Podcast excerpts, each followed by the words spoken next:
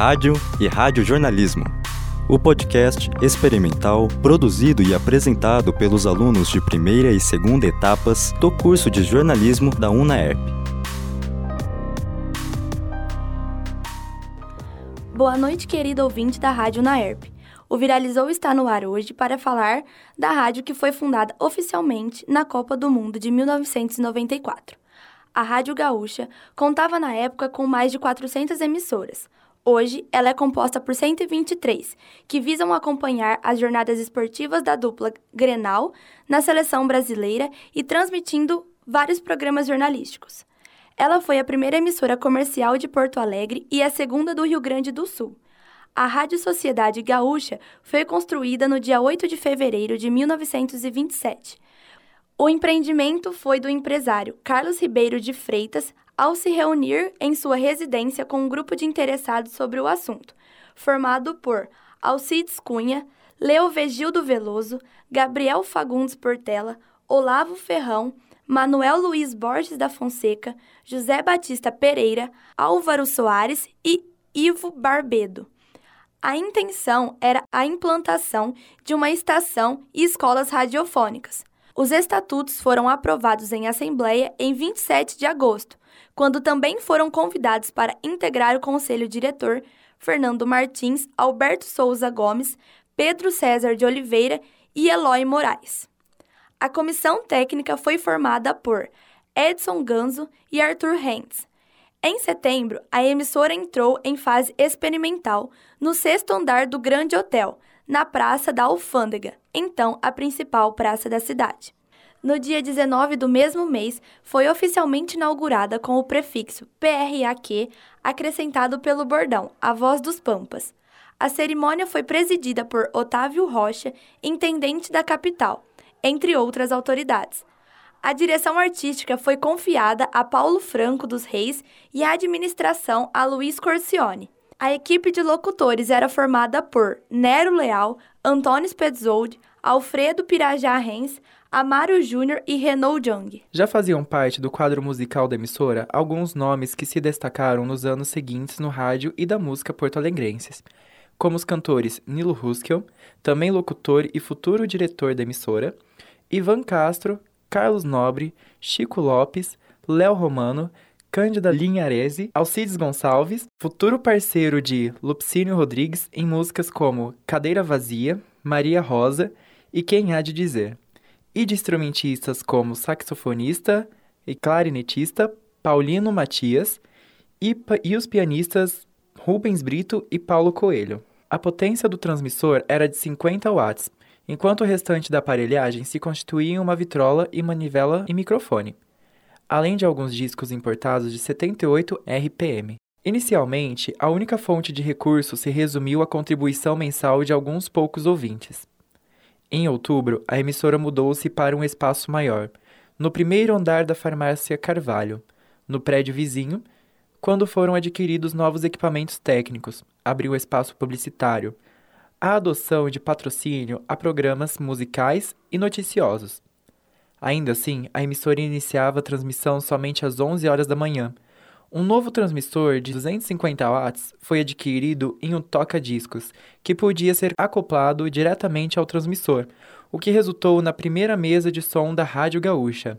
Em 1928 mudou-se novamente, dessa vez para um chalé de madeira no bairro Moinhos de Vento, ali sendo instalado um transmissor de 1 kW, passando o prefixo de PRAQ para PRC2 uma torre de madeira que depois se constituiu numa atração turística, completava o cenário.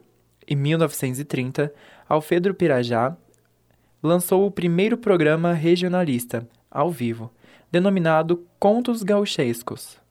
Nesse mesmo ano, durante os graves movimentos políticos do Rio Grande do Sul, o noticiário da Gaúcha passou a ser controlado pelo exército revolucionário que apenas permitiu a divulgação de comunicados oficiais, depois de assinados pelo general Goiás Monteiro, chefe das tropas em operação ao completar quatro anos em 1931. A emissora realizou a primeira transmissão externa, transmitindo diretamente do antigo Estádio da Baixada, em Porto Alegre, atual Parque Henrique Luiz Rossler, conhecido como Parcão. o jogo Grêmio 3, Seleção do Paraná 1. Em fevereiro do ano seguinte, foi em vez a transmissão externa fora de Porto Alegre, ao narrar a festa da uva diretamente de Caxias do Sul. Ainda em 1932, quando a Revolução Paulista mobilizou o país, com reflexo direto no Rio Grande do Sul, a rádio tornou-se o grande veículo da informação, embora sob censura. O Levante Comunista de 1935 e a Manifestação Integralista de 1937, assim como a implantação do Estado Novo e a deflagração da Segunda Guerra Mundial, foram alguns dos fatores que aumentaram significativamente a sintonia da emissora. Em 1935, Breno Caldas assumiu o controle acionário da rádio e convidou o locutor Oduvaldo Cosi, do Rio de Janeiro, para ampliar o departamento esportivo. Em 1940, os estúdios foram transferidos para a Rua 7 de Setembro, enquanto as novas torres de ferro eram instaladas no bairro Cristal. Em 1943, Arnaldo Balvê assumiu a direção geral, enquanto muitos nomes como Aaron Domingues, Ivan Castro, Adão Carrazone, Cândido Norberto, Jaime Kopstein, Sérgio Jockman, Rui Figueira, Luiz Gaudi, Pepe Ornes e Fábio Silveira, entre outros, começaram a se destacar. Programas como A Pensão da Fefeca, Artes e Travessuras e Os Serrões de Dona Generosa alcançaram grande popularidade na época. Com as dificuldades de reposição de peças impostas pela guerra, o tempo de irradiação foi reduzido para o período das 11 da manhã às 10 da noite. O bordão passou a ser sua amiga por tradição. Em 1949, Cândido Norberto participou da primeira jornada esportiva internacional no Estádio Centenário de Montevidéu, ao narrar o jogo Grêmio 3 Nacional 2.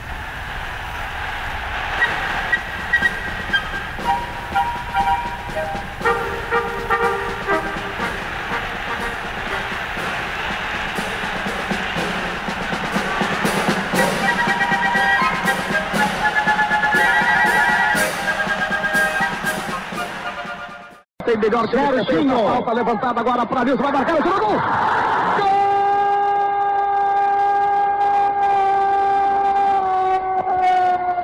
Nilson, matador. Edu, na cabeça do Nilson. Ele corre, vai pro meio da massa. O Abel solta no meio do campo. O juiz reserva, quero conter o Abel. Abel dá um empurrão no juiz reserva. Loucura no Beira Rio. Nilson de cabeça matou Mazarop. O jogo está empatado. Muda tudo a vantagem do Inter, Macedo. E o mais incrível, Ranzolim, é que o Grêmio, com um homem a mais, deixou Nilson completamente livre na entrada da pequena área. Centro pelo alto, cobrança de falta pelo Edu. Nilson de cabeça, sem marcação, cabeceou forte para empatar o Grenal. As transmissões em ondas curtas tiveram início em 1951, quando foi inaugurado o novo estúdio no centro da cidade. Essa fase foi marcada pela apresentação de radionovelas e programas de auditório. Hernani Bess, Walter Ferreira, Cândido Norberto e Zaira Aquan eram as vozes principais.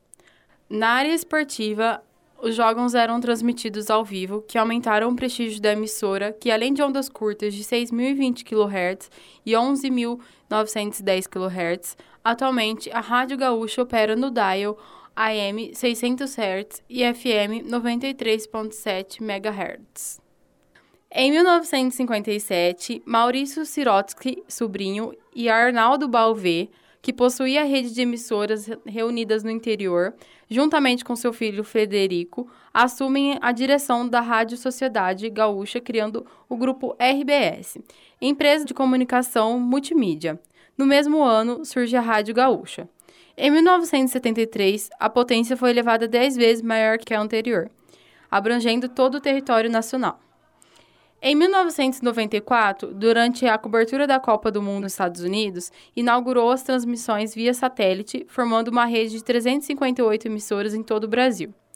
Em 2009, a rede via satélite da Gaúcha era integrada por 51 emissoras afiliadas, 37 delas no Rio Grande do Sul, 5 em Santa Catarina, 4 no Paraná, 2 em Mato Grosso e 2 no Mato Grosso do Sul. Em 1997, foi implantado o sistema de áudio digital. Durante a década de 1990, a sua programação era basicamente informativa. O programa Gaúcha Repórter marcou o início desse estilo. Essa mudança valeu reconhecimentos como o prêmio Top Nacional de Marketing e a medalha de bronze na edição de 1995 do Festival Internacional do Rádio.